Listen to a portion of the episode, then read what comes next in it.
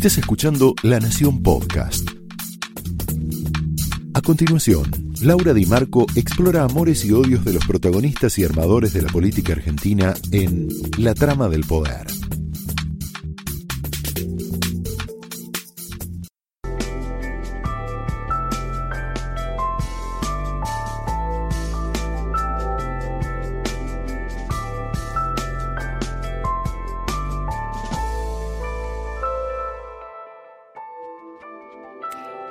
Buenas noches, muy bienvenidos a la trama de esta noche y como te contaba Majul recién, tenemos un programón. Tenemos un programón, te vamos a contar algo que no viste en ningún otro programa, que tiene que ver con la trama política y el lobby económico que está detrás de la fabricación de la vacuna contra el COVID-19 en la Argentina.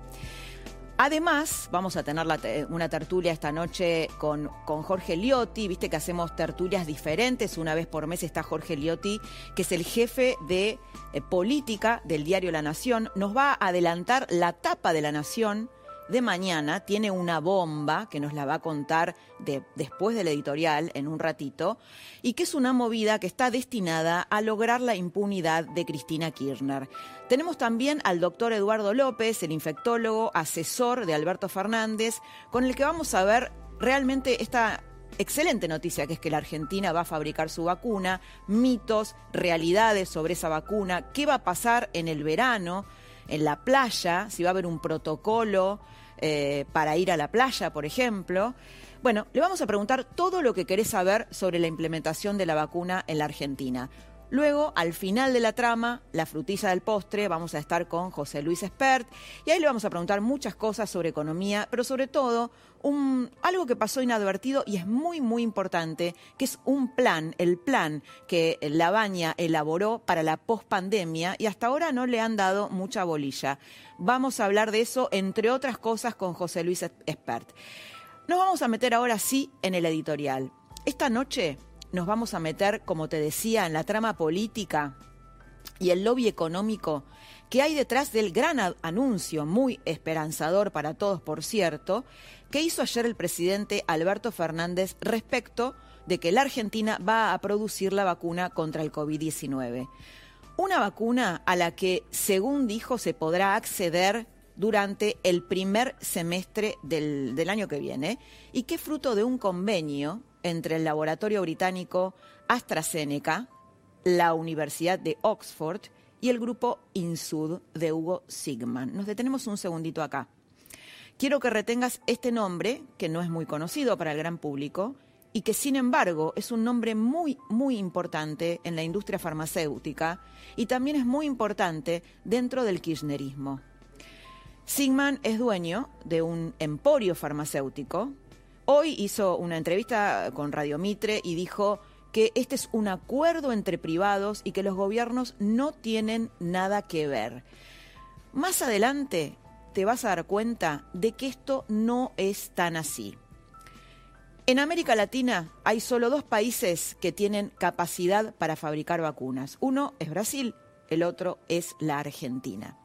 Entonces, claro, vos ves esta noticia y como nosotros tenemos tan malos indicadores en tantas cosas, te preguntas, ¿por qué la Argentina está tan bien posicionada en este plano?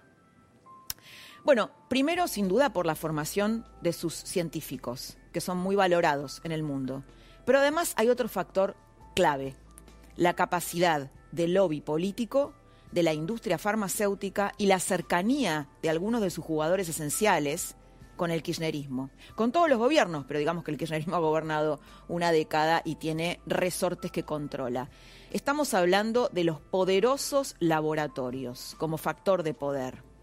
A diferencia de otras industrias que están muy reguladas con impuestos, la industria farmacéutica le pasa todo lo contrario. Ha sido históricamente beneficiada, entre otras cosas, con exenciones impositivas eh, muy generosas y claro, detrás de la producción de la vacuna en la Argentina, yo te voy a marcar, quiero mostrarte tres protagonistas. Quiero mostrarte tres protagonistas que están muy vinculados a la política y a este gobierno.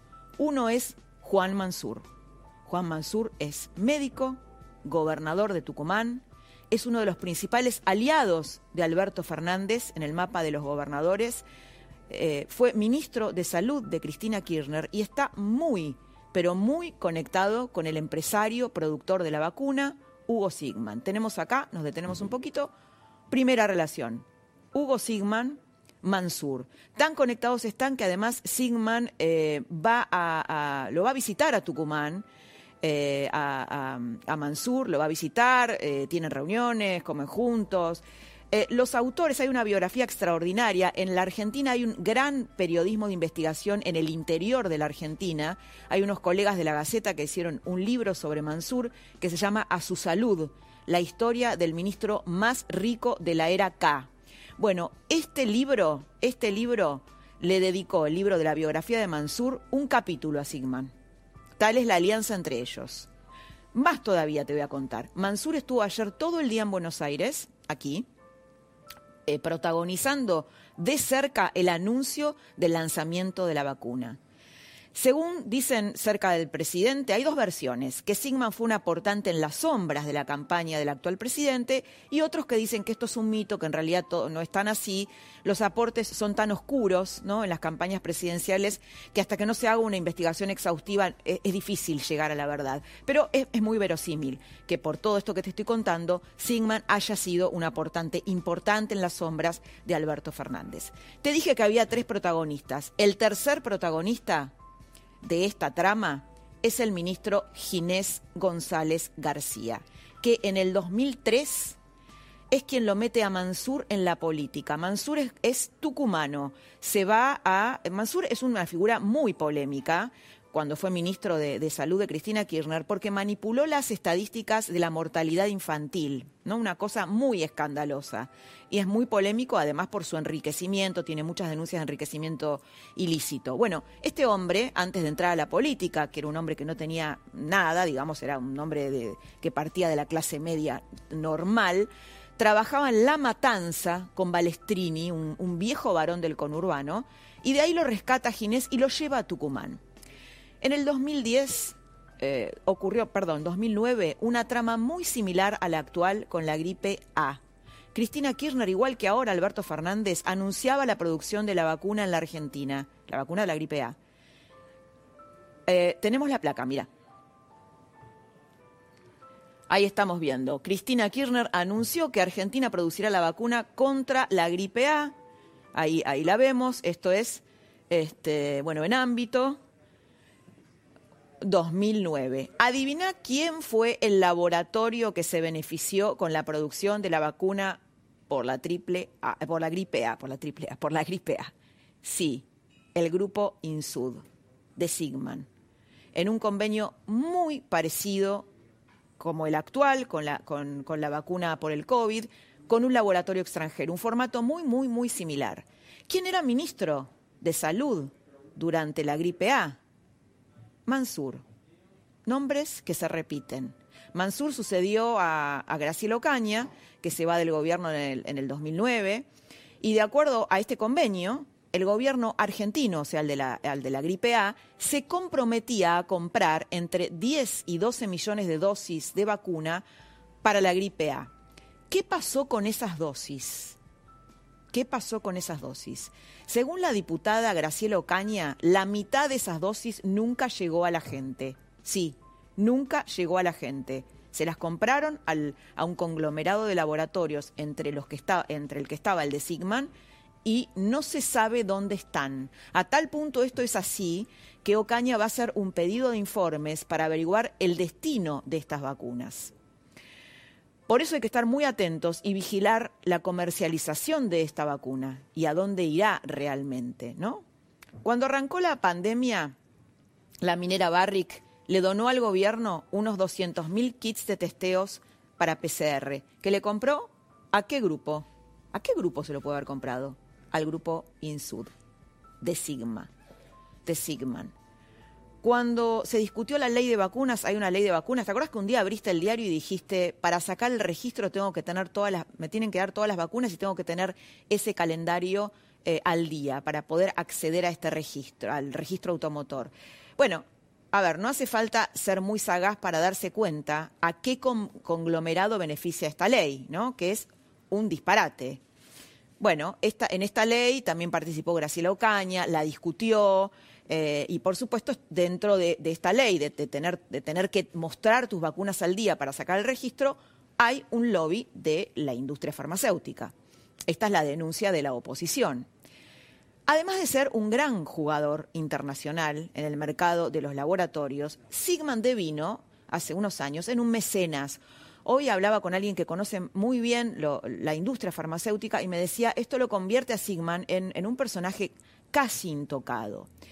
Produjo exitosas películas como El secreto de sus ojos, El clan, Relatos salvajes, el grupo suyo, su, emporio farmacéutico, está en 46 países y factura 1.500 millones de dólares al año.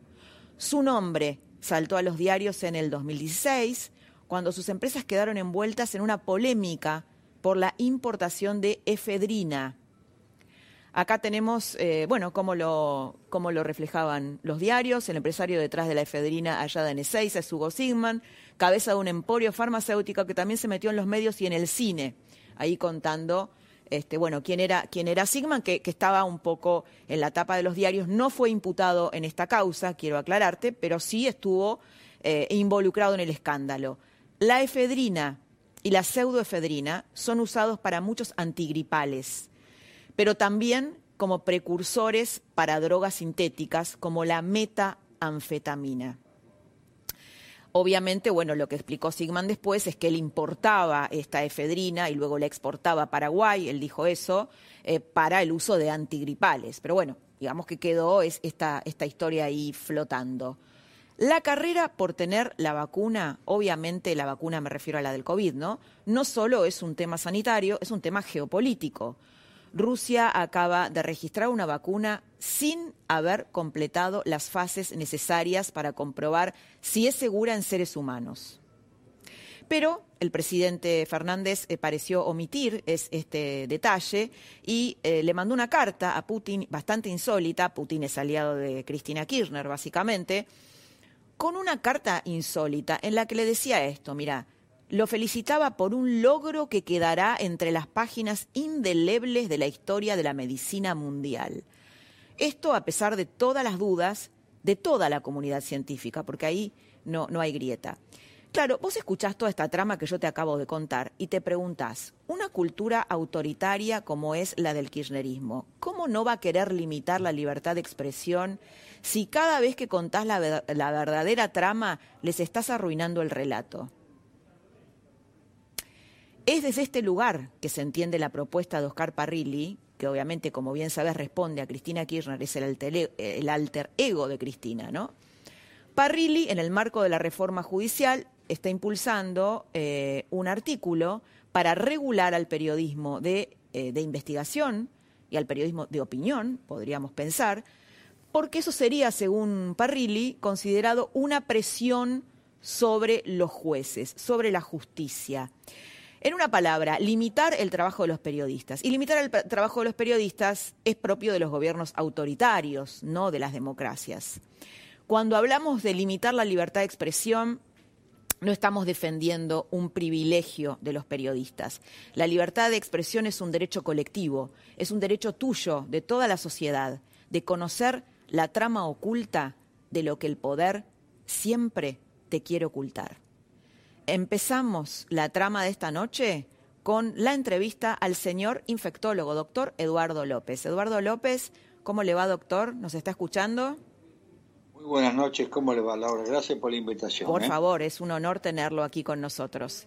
Eduardo, le, quiero consultar algo que recién comentaba en el editorial y que tiene que ver con esta carta, esta felicitación eh, muy exaltada que hizo el presidente Alberto Fernández a Putin a una, a una vacuna eh, que es muy polémica, ¿no? que no ha completado las fases necesarias para, eh, no demostró ser eficaz en, seres humanos y puede ser peligrosa por cuestiones geopolíticas. ¿no? Cristina Kirchner es, bueno, tiene como aliado a Putin y entendemos que el presidente ha querido quedar bien en términos diplomáticos con él. ¿Cómo lo ve usted como médico, como infectólogo?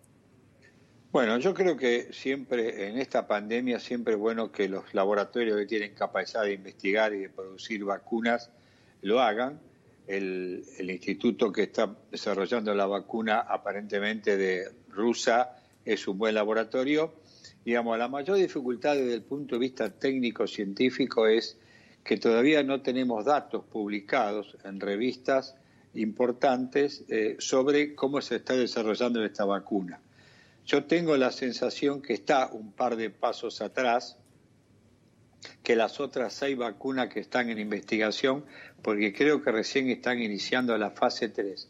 Pero no hay nada publicado de la fase 1 ni de la fase 2, salvo en, un, en una página web que sí es importante, que es la clinicaltrials.org, ensayosclínicos.org, que ellos hablan de un estudio de fase 1 pero no muestran nada ni los resultados de fase 1 ni los resultados de fase 2. De todas maneras, yo creo que eh, hay que esperar un poco más que aparezcan los resultados, pero daría la sensación que le faltan los datos de la fase 3, como son las otras vacunas que se están trabajando en esa fase a nivel mundial. Eh, quiero compartir con usted un tape del presidente en donde dice esto, para que lo veamos juntos.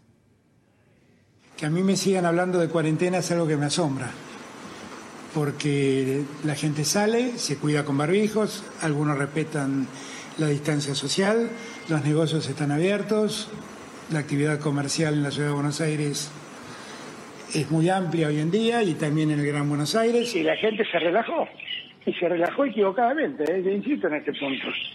El que cree que este problema pasó, no pasó nada, ¿eh? no pasó nada. Estamos en el peor momento.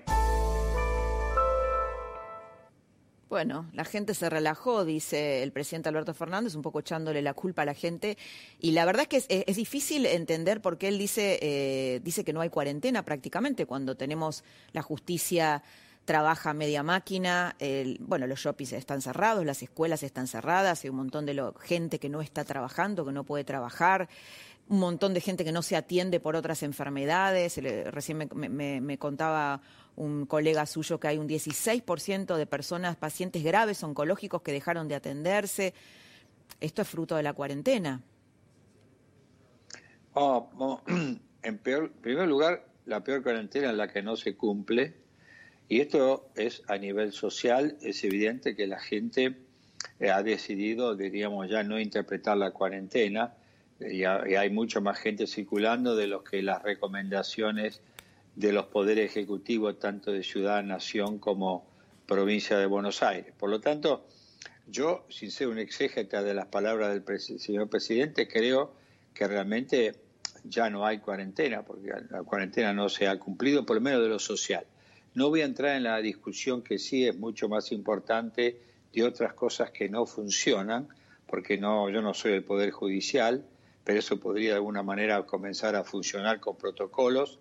Y también sí creo que me parece bien sostener no espectáculos masivos con asistencia de público, ni tampoco el, todavía el comienzo de la escolaridad, porque es una gran masa de población que se, que se mueve. Obviamente en aquellas jurisdicciones que esto puede empezar, sobre todo la escolaridad, celebro de que comiencen bajo protocolos. Así que me parece que yo coincido en el fondo de que la cuestión de usted también debe coincidir que socialmente la cuarentena se, se agotó bueno, tal vez se agotó, doctor, porque se, se, dictaminó muy temprano, ¿no? Eh, eh, con muy poquitos casos. y eh, ¿No cree que eso fue un error de cálculo, haber, haberla dictado el 19 de marzo y tener la cuarentena más larga del mundo? Con resultados que tampoco son tan buenos, ¿no? Yo digo, me acuerdo del presidente cuando decía, criticaba a Suecia porque hacía todo lo que no había que hacer. Suecia nunca tuvo una cuarentena estricta, sí, por supuesto, medidas de seguridad y, tenemos casi la misma cantidad de fallecidos hoy que Suecia. Vamos a explicar. En primer lugar, cuando llegó a la Argentina el virus, no sabíamos cómo iba a impactar en las comunidades porque en ese momento estaba en pleno ascenso en Europa, número uno. Número dos, el sistema de salud estaba bastante deteriorado y no estaba preparado para soportar una pandemia a costa de que la gente falleciera muy rápidamente y con muchos casos. Entonces se tuvo que armar un sistema de salud teníamos en ese aspecto. Y tercero, se planteó, se planteó la cuarentena porque la Organización Mundial de la Salud consideraba que era una herramienta, no una militancia, una herramienta útil eh, para ello. Entonces, en base a esas tres cosas, se implantó la cuarentena. Por supuesto que la cuarentena lo que usted le hace es alargarle la curva en el ascenso, porque va ascendiendo mucho más rápidamente, y ahora estamos, teníamos en la meseta alta, teníamos transitando hacia el pico o transitando en el pico. Esto es una, una realidad, pero fíjese usted la cantidad de muertes que tenemos nosotros comparado con los, el resto de los, digo, de América del Sur, ¿eh? no estoy hablando de Europa porque estaríamos mal. Ahora, con respecto a, a la cantidad de muertos, le quiero aclarar que Suecia tiene 537 muertos por millón y Argentina tiene 111. Porque lo que hay que, tener, hay que tener en cuenta... Sí, doctor, pero... Eh, no, obviamente que... sí, sí. Laura, termino y charlamos más, sí, más tranquilo. Usted tiene que tomar siempre en forma de tasa esto, porque si no, nos equivocamos todos los que comparan de esa manera. Hoy Suiza, hoy Suecia, perdón, tiene más muertos por millón de habitantes que Argentina. ¿Y Estados Unidos no tiene, no tiene por, de acuerdo a los millones de habitantes, no tiene una cifra similar que la Argentina si comparamos por millón de habitantes? Esto lo comentaba un médico el otro día. Tiene, tiene un poco más, pero la característica de Estados Unidos es que el coronavirus se le planteó tipo mosaico, como parches. Mucho en determinadas ciudades y nada en otras áreas. Si usted va, por ejemplo, a áreas del noroeste americano hay muy pocos casos. Y le puedo, se lo puedo contar muy bien porque mi hijo hace mi misma especialidad en South Dakota, que es el noroeste de Estados Unidos, y Iowa no tiene, tiene muy pocos casos, South Dakota no tiene muy pocos casos, North Dakota no tiene muy pocos casos, Montana tiene muy pocos. En cambio, Miami tiene una enorme cantidad de, de casos, Texas tiene una enorme cantidad de casos, ahora están menguando. Quiere decir que Estados Unidos no es un buen modelo para tomarlo porque es muy mosaico el tema. Entonces, yo creo que, digamos, lo que se intentó con la cuarentena básicamente es tratar de tener la menor cantidad de muertes posible y hoy por hoy se viene esto cumpliendo, pero hay que estar muy atento a cómo uno va evolucionando, por supuesto. ¿no? Eh, hay una, una, duda con respecto a la vacuna, me parece que muchos queremos saber esto, a la vacuna que se está fabricando en la Argentina. Eh, ¿Esta vacuna cómo sería? ¿Sería una sola dosis que, que, nos inmunizaría o es un, eh, funcionaría como la vacuna de la gripe que se da todos los años? Ah, Laura, esta es una pregunta del millón de dólares. La vacuna. bueno, para eso estamos acá, Eduardo. Perfecto, perfecto. Le agradezco la, pregunta que es excelente. Esta es una vacuna eh, vectorial. Lo que hicieron fue tomar un, un adenovirus de un chimpancé, le colocaron los, las proteínas del coronavirus para que dé anticuerpos contra esas proteínas. Hoy por hoy los estudios están hablando de dos dosis, una al día cero y después una segunda dosis a los 21 días. Si esta vacuna va a ser una vacuna anualizada, que es lo que usted plantea muy bien comparándola con la gripe, todavía no se sabe.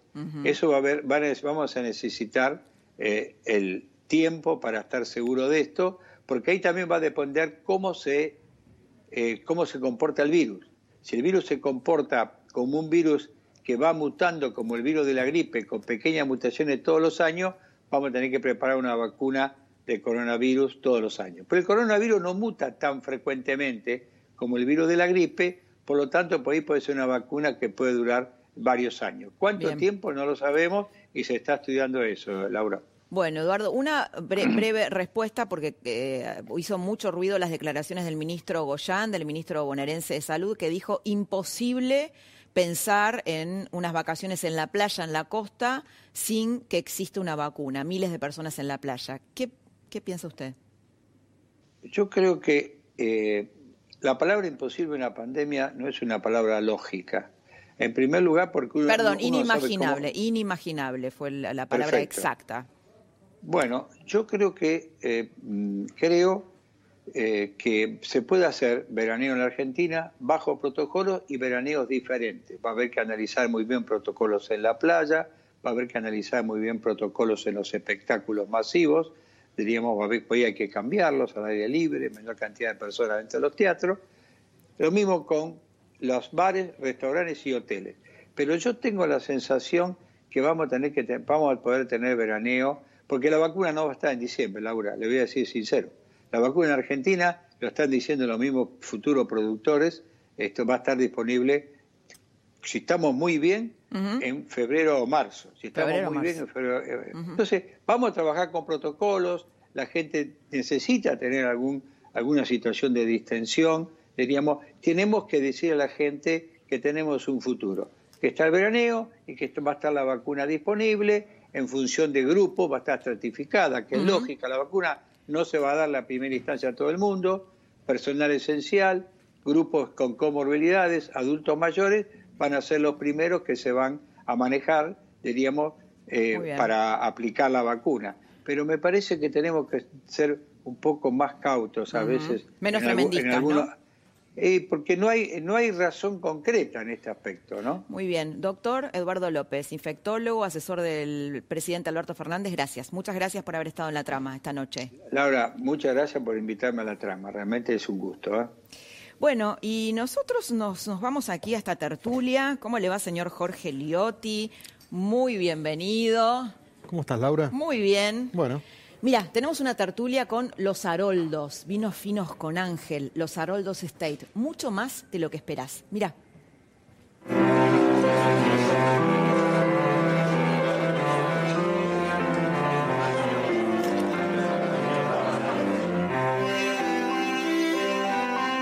Los Haroldos State, mucho más de lo que esperás. Bueno, hay que tener cuidado con esto. Me decían, eh, por las redes después me dicen que esto es al final, pero bueno, nosotros lo tenemos ahora. Bueno, hay que aprovechar. El, hay que aprovechar. Muy bien. Bueno, lo que anunciamos al principio, lo prometido es deuda. La tapa de mañana de la Nación, que es una Eso lo dijiste vos, no. Hoy hubo un tema, puedo dejar un segundito, porque si no voy a decir, voy a decir cosas impropias. No, no, por favor. A ver. Eh, Podés relajarte más, viste que uno, eh, uno se relaja más, dice la verdad pero la verdad vamos a decir siempre. A ver, hoy hubo un tema, yo te diría, derivado de la reforma judicial. Viste que el tema judicial tiene varias patas. Uno es el proyecto que se está discutiendo en el Senado. Tratemos de bajarlo para que cualquiera pueda comprender. Yo te diría que tiene básicamente cuatro puntas, ¿no? Una es, uno es el proyecto que está en el Senado discutiéndose, con muchas dificultades, que en todo caso lo vemos. La segunda es el Consejo Consultivo de los expertos, la Comisión de Veraldi, como le han llamado, donde se va a analizar el funcionamiento de la Corte, del Consejo de la Magistratura. Van a tener su primera reunión este sábado. Después hay una parte que tiene que ver con la embestida contra el Procurador General, que es Casal, que eso también está ocurriendo en el Congreso. Y una cuarta punta, que es el tema de los traslados de una decena de jueces que habían sido movidos de su lugar natural a otros juzgados durante el macrismo. Allí el kirchnerismo impulsó una revisión en el Consejo de la Magistratura, eso se aprobó hace un par de semanas, un día que Graciela Camaño acompañó al oficialismo en esta idea con ciertas polémicas. Bueno, eso tenía que ir al Senado, un poco lo que se resolvió la semana pasada, que esos, los pliegos de esos jueces tenían que volver a pasar para ver si el Senado ratificaba que estaban bien esos traslados. Claro, de repente el kirchnerismo se pone puntilloso, ¿no? Eh, institucional cuando cuando necesita, digamos, cuando le conviene que eso sea así. Exactamente, sobre todo porque hay algunos jueces, por ejemplo, hay dos jueces, dos camaristas, Bruglia y Bertuzzi, que eh, trataron el tema de la causa de los cuadernos. Hay uno que le va a tocar como miembro del tribunal oral, o sea que son figuras que tienen una relevancia en ese sentido. Paréntesis si se produce la reforma eh, judicial con todos los traslados que implican y las fusiones, probablemente también deberían aplicar el mismo criterio porque son jueces que llegaron a sus juzgados y que en consecuencia van a tener otro rol. Pero eso en todo caso será un debate para adelante. Bueno, ¿qué fue lo que pasó hoy? ¿Qué fue lo que pasó hoy y cómo impactaría eso en, una, en la búsqueda de impunidad de Cristina Kirchner? Bueno, hay un tema central que es esos pliegos tenían que entrar hoy al Senado. Antes de que entraran, una jueza hizo lugar a una precautelar, una medida preventiva que habían presentado estos dos jueces, Bruglia y Bertuzzi, para decir si entran al Senado y se tratan muy rápidamente, bueno, no hay tiempo de tratar el planteo de fondo. La jueza dijo, tienen razón, y dijo, frenen el ingreso de esos pliegos al Senado, o sea, una decisión judicial de una jueza en contencioso administrativo diciendo esperen hasta que yo resuelva la cuestión de fondo, que es el planteo que hicieron estos jueces. Esto ocurrió un par de horas antes de que empezara la sesión en el Senado y en el Senado se le dio ingreso igual. Senado, reino de Cristina, ¿no? Exactamente. Esto, aunque es un paso meramente protocolar, quiere decir que toma estado parlamentario, o sea, empieza a ser un tema del Senado para la evaluación de esos pliegos. Concretamente lo que ha pasado es que hubo el poder legislativo, en este caso el Senado, desoyó una decisión judicial. Y esto es un conflicto de poderes en algún punto y preanuncia una escalada que yo creo que va a ser muy difícil de contener porque en este marco se va a discutir, se está discutiendo la reforma judicial en el propio Senado que hoy desoyó a la justicia. Yo creo que esto va a generar un gran escándalo y va pavimentando el camino no solo para que el proyecto de reforma empiece a empantanarse un poco más, sino también abre ya no una ventana, sino muchísimas puertas a que el tema se judicialice si en algún momento llega a ser ley. Mm. Algo eh, vinculado al tema de la vacuna rusa y la felicitación de Alberto Fernández a Putin, sabiendo que esa vacuna tiene un montón de fallas y es muy cuestionada y se va a experimentar en seres humanos. ¿Por qué lo hizo? ¿Por qué, por qué tanta sobreactuación o tanta felicitación? Mira, eh, yo creo que hay una cuestión geoestratégica de mantener un vínculo con Rusia que cultivó Cristina Kirchner muy cercanamente. Recordemos que en un momento era uno de los principales aliados del gobierno de Cristina, junto con China.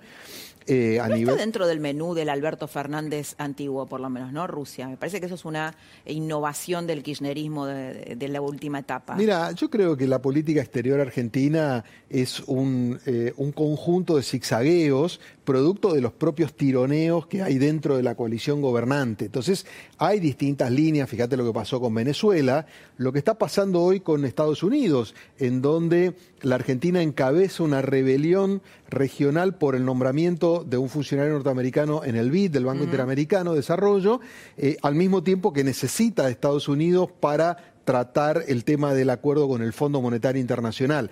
Entonces, yo creo que va dando señales oscilantes. Rusia es una de esas.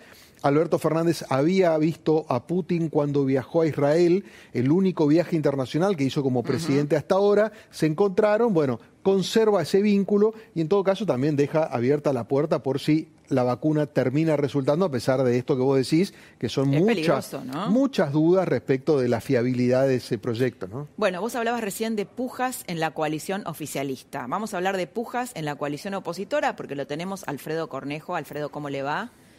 ¿Nos escucha bien? ¿Cómo están? ¿Qué tal? Muy, bien, muy bien, bueno, buenas noches. Lo queremos eh, recibir acá en el living de la trama con un, un tape eh, que quiero que, miremos todos juntos y después que, bueno, me haga una evaluación al, contenido que es bastante picante. Vamos a verlo. La reforma judicial eh, no, no va a pasar nada con nosotros. Si no cambia eh, la metodología y, el, y se saque el cartel del Partido Radical en Jujuy, nosotros nunca vamos a poder recuperar la, la libertad. Nunca. Hay que, hay, que, hay que hacer todo un cambio en el en, la justicia, más que nada en Jujuy, ¿no? Porque está pintado el color de la Unión Cívica Radical. Bueno, Cornejo, un sincericidio, ¿no? De Milagro Sala dice, si no sale la reforma judicial no podemos recuperar la libertad.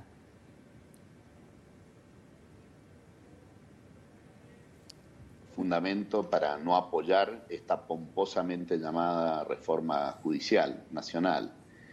Tiene una serie de, incongruencias esa declaración, porque ella está condenada en el fuero provincial, que por otra parte los, eh, la justicia en las provincias es la que tiene muchísimo más que ver con la vida cotidiana de la gente. Acá se ha presentado la reforma judicial como un punto neurálgico de la vida de los argentinos. Y la verdad que lo único que se está modificando es en el fuero federal eh, y además creando un montón de cargos, en el caso de la ley que está tratando el Senado, para licuar el poder de, Comodoro Pi, ¿no? Y la verdad que este, no creo que varios de los dirigentes de la oposición y demás, supongo que del oficialismo también, no estamos conformes con Comodoro Pi. Habían, pero habían otros remedios constitucionales para actuar sobre los malos jueces que funcionaban en Comodoro Pi. Por ejemplo, Se lo podría haber destituido a Canicoa Corral y se lo protegió. Se lo podría haber destituido a, Llanar, eh, y se lo protegió. Es decir, el kirchnerismo ha protegido a muchos jueces de Comodoro Pi que no han funcionado bien. Eh, con lo cual, un buen pacto institucional republicano podría haber destituido a jueces que funcionan mal y no hacía falta hacer esto que no tiene nada de reforma judicial. Y si a eso se le agrega que se quiere modificar eh, este, leyes sustantivas en una comisión que tiene prácticamente un monocolor, que es justicia legítima, el kirchnerismo, eh, modificar el Consejo de la Magistratura, armar una sala penal que funcione como un embudo, que es lo que plantea eh, Berbisky, es lo que plantea, eh, perdón, este, Zaffaroni, lo que plantea Barcesat, una sala penal en la Corte que funcione como un embudo de todas las causas penales en el fuero federal y pasen por la Corte allí y que tengan la capacidad de per saltum, es lo mismo que hizo el menemismo hace dos décadas y media, tres atrás.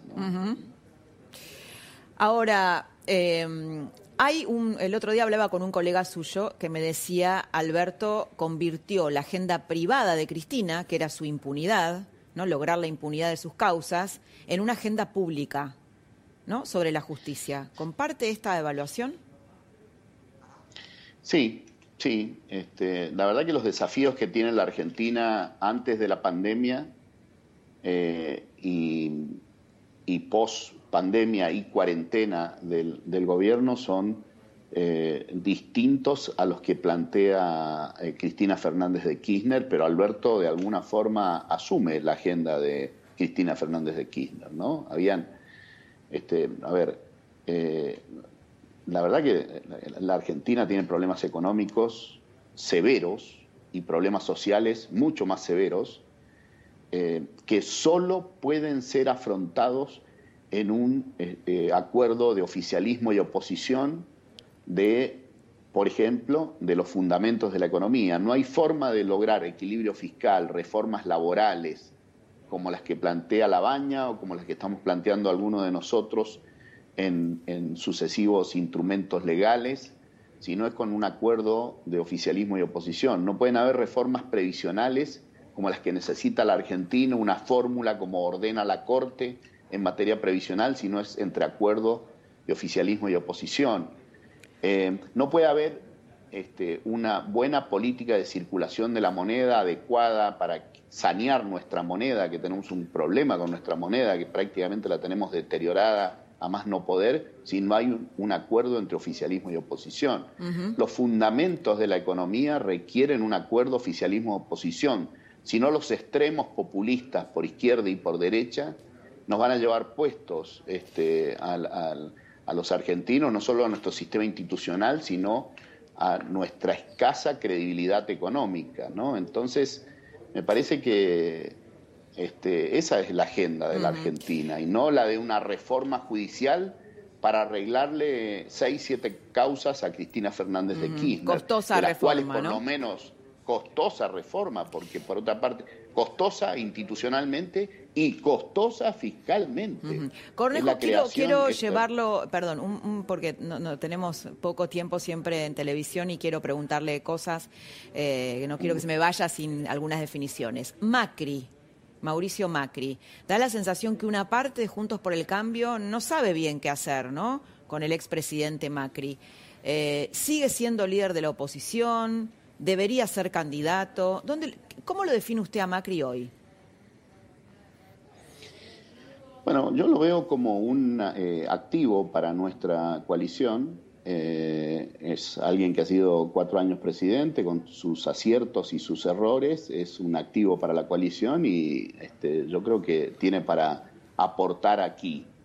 Eh, sí creo que hoy hay una horizontalidad en las decisiones que nos ha permitido mantener una unidad que es el principal aporte que le estamos haciendo a la Argentina. La Argentina necesita equilibrio de poder, necesita alternancia, y para eso, Juntos por el Cambio y Cambiemos debe mantenerse unidos. ¿Es, líder de la oposición, Macri? No hay un líder único. pero sin duda alguna ha sido el, presidente de, este país en los últimos cuatro años. Eh, ¿Y, quiénes serían los otros líderes? ¿Macri y quién? el propio Horacio Rodríguez Larreta, este, hay eh, líderes, eh, connotados líderes que están teniendo un, buen papel en el campo legislativo, como Martín Lustó, los, tres gobernadores radicales, Rodolfo Suárez, Gerardo Morales y Gustavo Valdés, están... Se le está este, escapando eh, Bullrich. Patricia Bullrich. Por supuesto, Patricia Bullrich. Este, eh, desde luego, la coalición cívica tiene sus, sus dirigentes, algunos muy jóvenes, hombres y mujeres muy destacados. Hay un, hay un trabajo de bastante horizontalidad ¿no? este, en, la mesa de Cambiemos. Creo que eso es, es útil. Eh, yo creo que a ver, eh, la Argentina necesita un buen gobierno y no lo está teniendo, y necesita una buena oposición. Y esa buena oposición está funcionando. Ha sido colaborativo en materia de deuda y está firme en materia institucional, como es en el caso de la reforma judicial. Este, necesitamos exigir más para lograr un buen gobierno, ¿no? Porque me parece que ese es el objeto de Lo interrumpo un segundito, Cornejo. Le va a hacer Liotti una pregunta, Jorge Liotti. ¿Qué tal, Cornejo? ¿Cómo le va? Eh, la pregunta más bien política que tiene que ver con esto, se plantea que el gobierno se ha de alguna manera yendo cada vez más en el sentido del kirchnerismo puro y duro, ¿Eso hasta qué punto no condiciona la lógica de, Juntos por el Cambio, que también empieza quizás a visualizarse como que el sector más duro prevalece cuando el combate se hace más visible? Por ejemplo, con el tema de reforma judicial. Bueno, en la medida que, Alberto Fernández tome la agenda de, Cristina, sin duda alguna, este, la polarización va a ser mayor. Eh, sí creo, eh, sí creo que, mm, insisto en esto, la Argentina necesita acuerdos de gobierno de oposición. Lo necesitaba con Macri y tuvimos una oposición bien bloqueadora, como fue el kirchnerismo. Lo necesitábamos con Alberto antes de la aparición de la pandemia y de esta cuarentena poco inteligente y lo necesitamos ahora en la salida de la cuarentena, que ya es evidente la salida de la cuarentena, desordenada, como sea. Este, necesitamos un, un, acuerdo, hay que crear las condiciones este, para poder sacar adelante el país desde el punto de vista económico. ¿no? ¿Está muy difícil ese acuerdo? Sí, sí, muy difícil. Bueno, perdón que tengo este, este rol antipático, pero bueno, nos tenemos que ir a una pausa. Eh, muchas gracias por haber estado esta noche.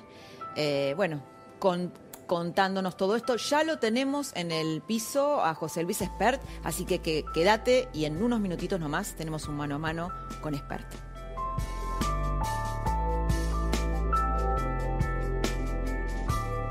Este día del niño tenemos muchos regalos que pedir. Que nos volvamos a abrazar pronto. Una bici para andar con mi abuelo. Una comida muy rica con todos mis primos que mis papás sigan jugando mucho conmigo. Y que cada chico no tenga apuro de ser grande. En Coto queremos que este día sea muy especial. ¡Feliz Día del Niño! Coto, yo te conozco. Saca tu tarjeta naranja 100% online y te la llevamos a tu casa. Con naranja podés. En Divanlito tenemos los sofás convertibles perfectos para disfrutar al máximo el placer de estar en casa. Aprovecha nuestro aniversario y obtené hasta un 40% off y 18 cuotas sin interés. Compra online en divanlito.com. Ya sea que estés en Salta o en Ushuaia, en una gran ciudad o en el campo, ellos están ahí. Los productores asesores de seguros, para darte la tranquilidad que necesitas cuando la necesitas. Están cerca y están siempre y hoy más que nunca queremos agradecerles por seguir conteniendo a nuestros más de 7 millones de asegurados. Estamos. Sancor Seguro. En Coto, más de 3.000 productos en oferta todos los días. Hasta el miércoles, 50% de descuento en la segunda unidad y un 30% más exclusivo de nuestra comunidad, llevando dos productos iguales en jabón líquido para lavar la ropa Skip, Sedal, limpiadoras de piso Poet y lavandinas Ayudín. 2x1 en Glaciar, 3x2 en marcas seleccionadas de jugos en polvo y cervezas. Además, vacío a 319 pesos con 90 por kilo y asado a 249 pesos con 90 por kilo. Coto, yo te conozco. Ya podremos compartir una birra, pero compartir una lata y mejor no. Entonces, ¿cómo hacer para reconocer la suya? Una idea. Los packs de Brahma ahora traen stickers. Pegue uno sobre la figura de su lata y listo. No los pegue todos juntos. Madure. Es un aporte de Brahma para disfrutar cuidándonos.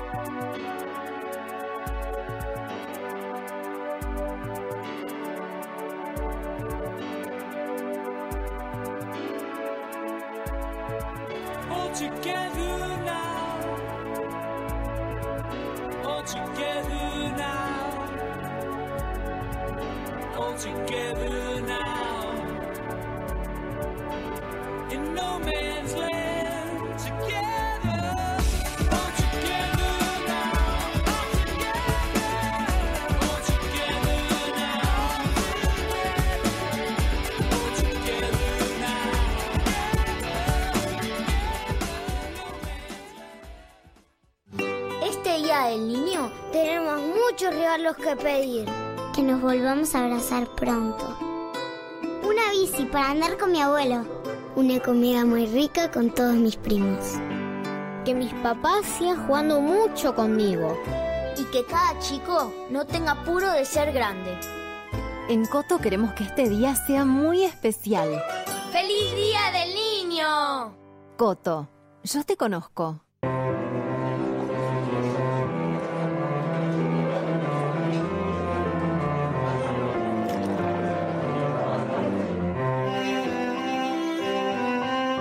Los Haroldos State, mucho más de lo que esperás.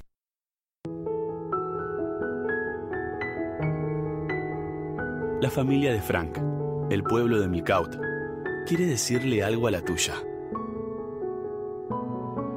Nos da mucho gusto trabajar para estar cada día en tu mesa. Porque estamos agradecidos de poder hacer lo que hacemos. Y poder salir adelante, tirando todos para el mismo lado. Acá los franquinos no aflojamos nunca. Chicos, a desayunar. Nos da mucho gusto ser una sola familia. Adentro y afuera de Milcaut. Porque unidos y en familia, todo nos sale mejor. Y que se mantengan las buenas costumbres. Disfrutando las cosas simples y auténticas. Esa es la mejor receta. Como nos enseñaron nuestros abuelos. Acá en Frank nos criaron así. Sigamos compartiendo momentos de verdadero sabor. Nos da mucho gusto hacerlo con vos. De la familia de Milcaut a la tuya. De Frank a toda la Argentina. Milcaut, mucho gusto. Human es entender que las empresas no son todas iguales. Banking es tener soluciones pensadas a la medida de cada una. En una era de mucho banking, nosotros te seguimos ofreciendo mucho más de Human. Bienvenidos al Human Banking de Superviel.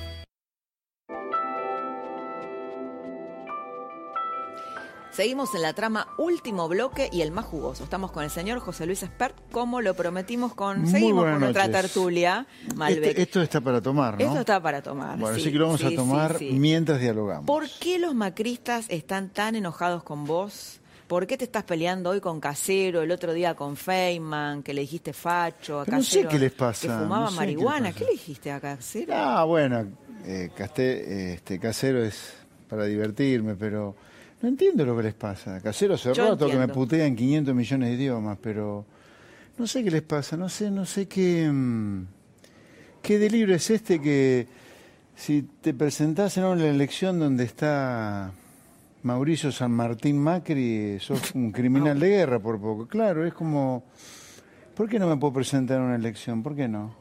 Bueno, No, no, yo te voy a traducir qué es lo que supongo que pasa. No es que vos me lo decís por macrista, sino me vas a traducir. yo no, nunca fui macrista. Le- mira, ayer publiqué una nota que los macristas me, me mataron en las redes porque publiqué qué- qué la, verdad. O Es sea, raro, que Macri no está bien en las raro, es encuestas. No, yo te voy a decir qué es lo que yo creo. Creo que el macrismo está enojado con vos porque siente que si vos hubieras sido aliado a Macri, no, vol no volvía el kirchnerismo. Entonces que vos fuiste funcional a eso, eso es lo que creen. Si yo nunca estuve con Cambiemos, eh, bueno, yo lo conocí a Macri el año pasado. El mismo espectro, ¿no? No, no, no, no, no. ¿No? No. A ver, el hecho que haya vuelto el kirchnerismo es porque Macri fracasó, ¿sí? Y Macri fracasó porque en muchas cosas es muy similar al kirchnerismo. Económicamente hablando, Macri puso retenciones como el kirchnerismo, controló precios como el kirchnerismo, difolteó la deuda como el kirchnerismo. no, no hizo los cambios que hay que hacer para evitar que viviera en crisis. de buenos modales, populismo de buenos modales. Sí, fue eso, por eso termina mal. Por eso terminó mal, perdón. Y el kirchnerismo le va a pasar lo mismo si sigue haciendo esto. Plan Labaña, que no tuvo mucho eco mm, por ahora, ¿no? Apareció un, documento, un documento, una, propuesta de Labaña que de algún modo tiene gente en este gobierno, empezando por su propio hijo. Bueno, los que lo rechazaron primero fueron eh, esa costra de dirigentes sindicales que son el problema del sindicalismo argentino. Yo diría los gordos sindicales que fueron los que rechazaron la propuesta de Labaña, que son los que permiten de una manera inexplicable que 6 millones de trabajadores trabajan en negro por culpa de las leyes laborales que ellos defienden, obviamente se lo prendieron fuego a la baña. Me, parecería muy, me parecía muy razonable lo que decía la baña. Yo sería mucho más audaz, ¿no? Yo creo que las leyes laborales argentinas no sirven para nada. Hay que cambiarlas a todas porque tenemos 6 millones de trabajadores trabajando en negro. O sea, si tenés 6 millones de trabajadores trabajando en negro, 40% de los trabajadores de Argentina están en negro. ¿A quién le va a echar la culpa?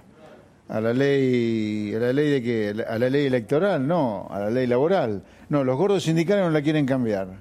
Y lo de la baña es una pequeña grajea para empleos informales o nuevos, no me acuerdo bien. Sí, sí, de recuperación eh, post pandemia apelando al sector privado, ¿no? Está bien, eso está bien, darle flexibilidad en este contexto donde las empresas se te caen a pedazos como consecuencia tan cerradas hace cinco meses, tenés que darle total flexibilidad para que paguen lo que puedan y contraten lo que puedan. ¿Por qué crees que el presidente no se hizo eco, no? Porque lo está llamando a la baña para presidir este Consejo Económico y Social que nunca se terminó de definir. Tal vez esta propuesta es... Es raro, ¿no? Que la baña, que siempre está callado, tiene bajo perfil, haya salido a hacer esta propuesta.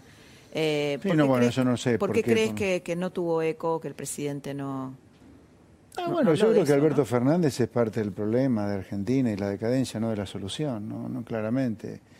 Es, sistémico. Si hay alguien sistémico, un sistema que destruye a la Argentina, no tengo duda, es Alberto Fernández.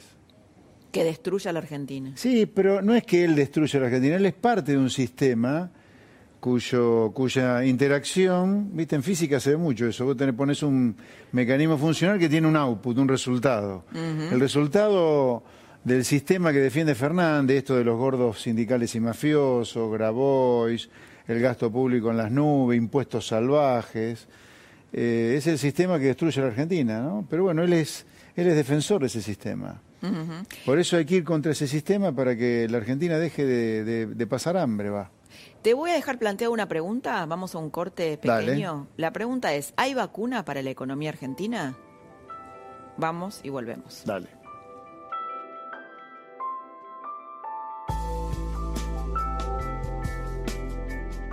Más de 3.000 productos en oferta todos los días. Hasta el miércoles, 50% de descuento en la segunda unidad y un 30% más exclusivo de nuestra comunidad, llevando dos productos iguales en jabón líquido para lavar la ropa Skip, Sedal, limpiadores de piso Poet y lavandinas Ayudín. 2x1 en Glaciar, 3x2 en marcas seleccionadas de jugos en polvo y cervezas. Además, vacío a 319 pesos con 90 por kilo y asado a 249 pesos con 90 por kilo. Corto, yo te conozco. En Divanlito tenemos los sillones de relax perfectos para disfrutar al máximo el placer de estar en casa. Aprovecha nuestro aniversario y obtener hasta un 40% off y 18 cuotas sin interés. Compra online en divanlito.com. Saca tu tarjeta naranja 100% online y te la llevamos a tu casa. Con Naranja podés. Este día del niño tenemos muchos regalos que pedir. Que nos volvamos a abrazar pronto bici para andar con mi abuelo. Una comida muy rica con todos mis primos. Que mis papás sigan jugando mucho conmigo. Y que cada chico no tenga apuro de ser grande. En Coto queremos que este día sea muy especial. ¡Feliz Día del Niño! Coto, yo te conozco. Si hubiera una píldora que te diera cinco minutos de puro poder, ¿la tomarías? Las píldoras derrocarán gobiernos. Terminaré con esto. ¿Qué necesitas? ¿Aún tienes píldoras? Esto va a ser muy ruidoso.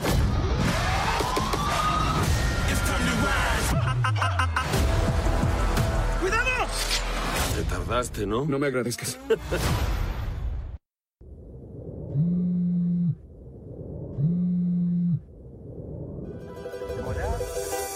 Ya sea que estés en Salta o en Ushuaia, en una gran ciudad o en el campo, ellos están ahí. Los productores asesores de seguros, para darte la tranquilidad que necesitas cuando la necesitas. Antes de que las cosas pasen y cuando pasan. De día, de noche, de madrugada. Están cerca y están siempre. Y hoy más que nunca queremos agradecerles por seguir conteniendo a nuestros más de 7 millones de asegurados en este momento tan complejo que estamos viviendo. Estamos. Sancor Seguros. En Peisa, calefaccionamos las bases de la Antártida. Imagínate lo que podemos hacer con tu casa. Peisa líder en calefacción. Ahora del viernes al martes, en Disco y Jumbo, 4x2 en marcas seleccionadas de aguas, 80% de descuento en la segunda unidad de marcas seleccionadas de pañales, capilares y protección femenina, 70% de descuento en la segunda unidad de marcas seleccionadas de galletitas y snacks. Disco y Jumbo. Proyectar. Ampliar. Reformar.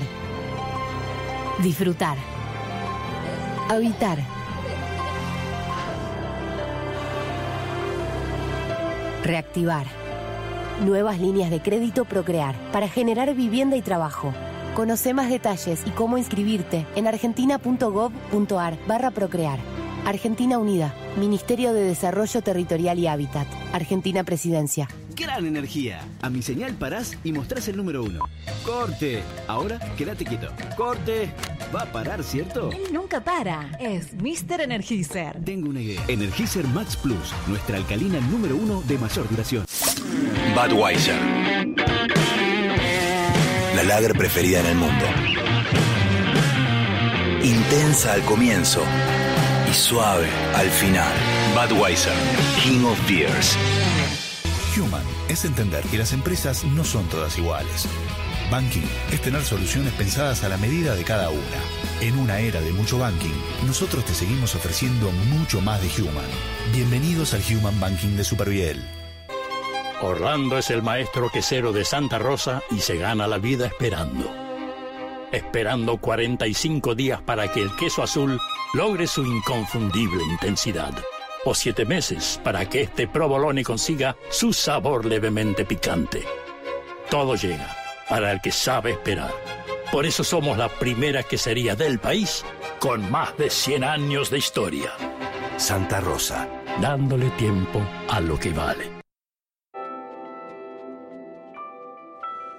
Estamos con José Luis Espert. Había quedado una pregunta planteada, es si la Argentina tiene, la economía argentina tiene vacuna.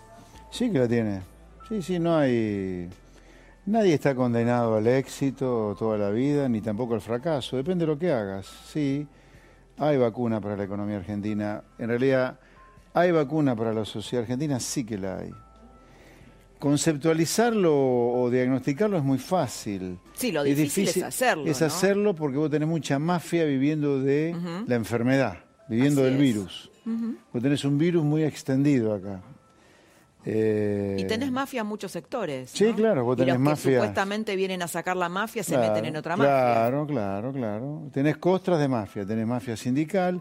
Debajo de esa mafia sindical hay un sindicalismo muy razonable, muy razonable. No todo el sindicalismo de la mafia que vos conocés de Moyano, del Pata Medina. Eh, hay un sindicalismo muy razonable debajo de los gordos. Hay también una mafia detrás del Estado, detrás del gasto público. Pero ¿habrá algún político razonable? Obviamente que los hay. ¿Hay empleados públicos razonables? Por supuesto que los hay, además de los ñoquis, los atorrantes que viven de, del acomodo. Y también tenés una partecita pequeña, pequeña, pero muy poderosa de empresarios prebendarios que son también una mafia. Algunos de ellos están presos, como Carlos Lascurain, un expresidente de la UIA, por ladrón. Ahora, contra eso, hay contra eso hay, de- porque vos, vos lo que Hay, estás diciendo es la Argentina imposible, ¿no? No, no, no. No, digo, la. Argentina imposible es todo esto que nos llevó al fracaso, pero hay una Argentina posible. Claro, bueno, por eso, ¿hay vacuna contra eso? Por Sí. supuesto que lo hay. Es más, te diría, el mundo te muestra que lo normal es que la sociedad le vaya bien, no que le vaya mal. Nuestro caso es raro, una sociedad que le va mal hace mucho tiempo y no puede salirse de hacer siempre lo mismo que le hace mal. Lo que yo te voy a decir que hacen las sociedades que prosperan es, es elemental, es de sentido, cuando yo te lo diga, es de sentido común, Laura. Las empresas compiten para venderle a los consumidores cosas de la mejor calidad y al menor precio, entonces vos lo pones a competir, pero claro, para que no desfallezcan en el intento de competir con el mundo, ¿qué tienen? Bajos impuestos y leyes laborales muy amigables con la contratación del empleo. Acá contratás a un empleado con estas leyes, leyes laborales que de- defienden estos impresentables de los gordos sindicales. Gordo- gordos sindicales tipo- que además son todos millonarios, ¿no? Claro. Con trabajadores pobres. Claro. Con trabajadores Vos hoy contratás a un empleado, y más que contratar a un empleado, adoptaste un hijo, no te lo sacás más de encima, salvo que estés dispuesto a quebrar. Es- eso no- nadie va a contratar a alguien en blanco así, ¿viste? Entonces lo que tenés que hacer es elemental. Es difícil hacerlo porque tenés mafia viviendo del cuerpo enfermo por este virus llamado populismo.